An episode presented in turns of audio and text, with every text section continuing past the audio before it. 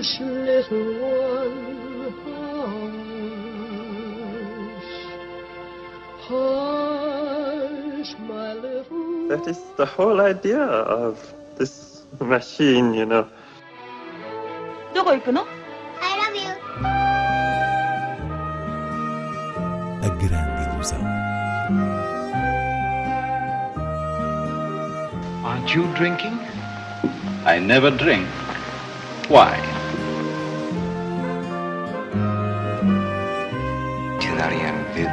J'ai tout vu.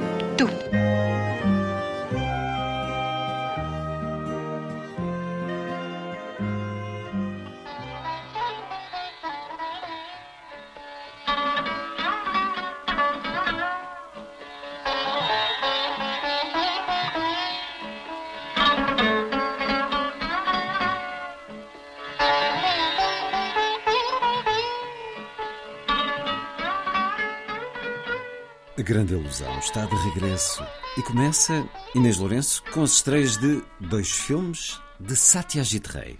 É verdade, regressamos depois da pausa de verão com títulos que esperaram mais de 60 anos para se estrearem comercialmente nas nossas salas. Estou a falar de Aparagito, título português O Invicto, de 1956, que é o segundo filme da trilogia de Apu, e Jalzagar, o Salão de Música de 1958.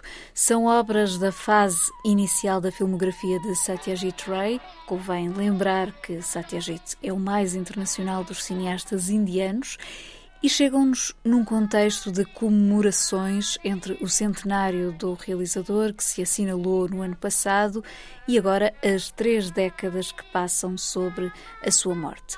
O Invicto, sendo então o segundo título da referida trilogia, composta por O Lamento da Vereda e O Mundo de Apu, é desde logo um filme que concentra as marcas autorais de Ray, como seja o realismo e humanismo revestidos por uma sensibilidade plástica muito moderna para o cinema indiano da época, sobretudo o cinema bengali, e um filme que explora os temas da passagem do campo à cidade, o crescimento, a aprendizagem, que são temas com base na literatura bengali e ganham aqui uma harmonização poética. Por sua vez, o Salão de Música surge uh, precisamente a meio da trilogia e depois de O Invicto. Trata-se do retrato da decadência de um grande proprietário após uh, a abolição do sistema feudal e, nesse sentido, é um filme que tem muito de olhar histórico, mas tem também uma forte expressão cultural, porque a ruína representada neste aristocrata encontra a sua beleza maior nos recitais de música clássica clássica indiana que ele aprecia como ninguém e que o ligam ao passado de opulência em que viveu. Uh, daí que a personagem gasta o dinheiro todo com artistas que convida para o seu salão de música, o salão de música do título, que é o principal compartimento da casa. É uma obra valiosíssima, tal como O Invicto. Ambos chegam esta quinta-feira ao cinema Medeia Mimas, em Lisboa, cópias restauradas, claro, passando depois por outras salas, como o Teatro Campo Alegre no Porto ou o Cinema Charlot em Setúbal, sendo que no dia 8 o Nimas junta mais seis filmes de Satyajit Ray a estas estreias para um ciclo de reencontro com a filmografia deste cineasta maior. Popo is a good boy.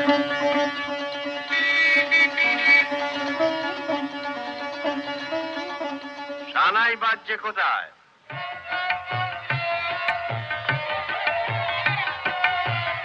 To you, my noble ancestors, to you.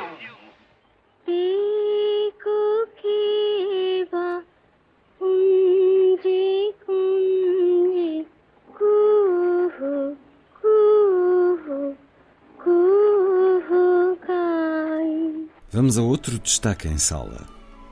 Uma das grandes novidades deste início de setembro, para além de Satyajit Ray, é a reposição de ET, o extraterrestre de Steven Spielberg, nas salas IMAX do país. este clássico dos anos 80, um dos verdadeiros marcos de uma geração que foi passando para outras, e pessoalmente penso que é um filme que deve fazer parte da formação de qualquer criança e adulto, eh, está agora no maior dos ecrãs, à medida da sua extraordinária experiência e pronto a fazer-nos regressar ao calor humano do pequeno extraterrestre que preencheu a solidão ou falha afetiva de um menino na ausência do pai. Um filme, por excelência, sobre a casa, o espaço eh, doméstico enquanto espaço familiar. E importa referir também que ET celebrou há pouco 40 anos.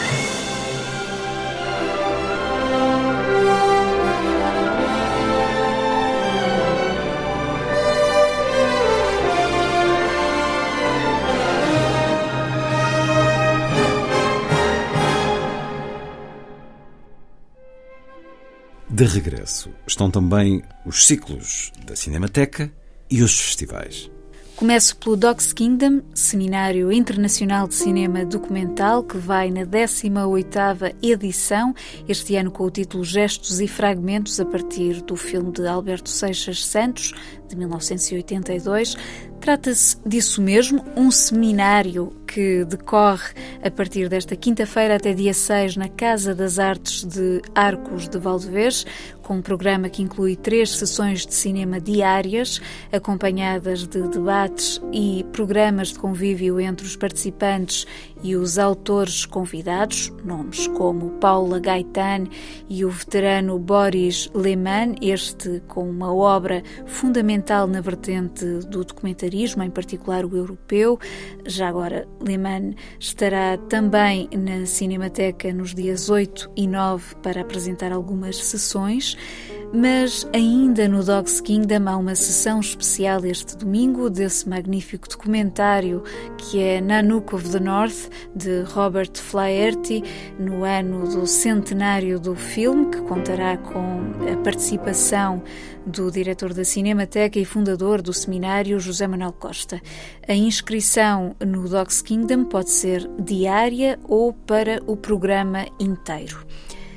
Passando para Lisboa, arranca na próxima terça-feira, dia 6, a 16ª edição do Motel X, Festival Internacional de Cinema de Terror, com uma programação que se estende até dia 12 no Cinema São Jorge. Um festival que traz pela segunda vez a Lisboa o mestre italiano Dario Argento, lenda viva do cinema de género, que vem apresentar em antestreia o seu último filme, Óculos Escuros. Entre os convidados, de realçar também a dupla americana Aaron Moorhead e Justin Benson, realizadores de O Interminável, que trazem novo filme. Não esquecer Holy Spider, do iraniano Ali Abbasi, apresentado no Festival de Cannes, e de resto, numa edição que conta com vários títulos assinados por mulheres, há um destaque natural para o cinema de terror português do presente e do passado, com menção ao produtor Paulo Branco, incluindo o lançamento de um livro, O Quarto Perdido do Motel X. Para já, entre esta quinta-feira e sábado, o warm-up do Motel X passa por uma celebração dos 100 anos de Nosferatu, o filme de Murnau, com uma experiência imersiva pela companhia teatral Primeiros Sintomas, no convento São Pedro de Alcântara. Na sexta exibe-se ao ar livre no Largo Trindade Coelho What We Do in the Shadows, a diversão de vampiros de Germaine Clement e Taika Waititi, que deu origem à série homónima, e no sábado há um cine-concerto de O Fauno das Montanhas de Manuel Luís Vieira, acompanhado ao vivo pela Orquestra Metropolitana no Jardim do Museu de Lisboa, Palácio Pimenta. Estas sessões têm entrada gratuita.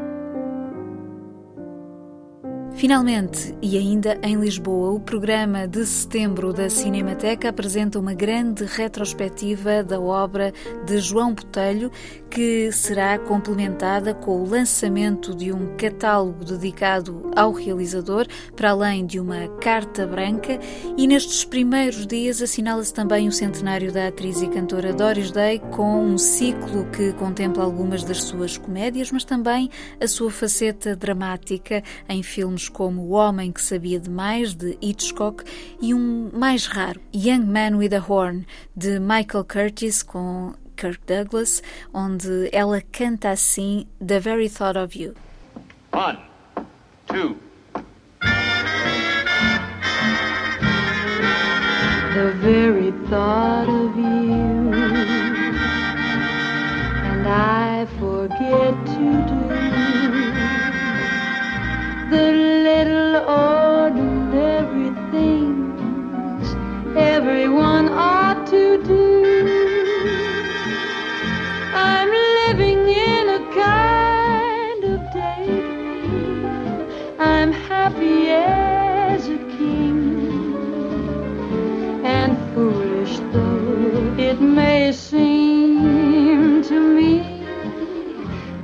everything.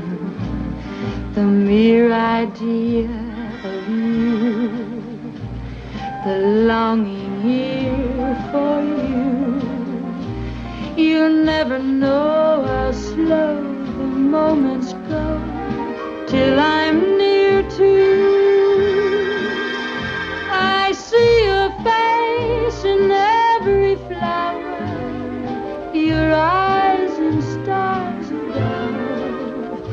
It's just the thought of you, the very thought of you, my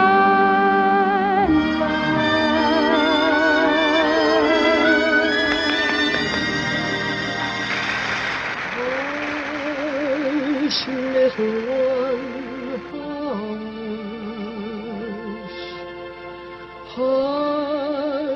my little That is the whole idea of this machine, you know. どこ行くの I love you. A grande ilusão. Aren't you drinking? I never drink. Why? Tu n'as rien vu à Hiroshima. J'ai tout vu, tout.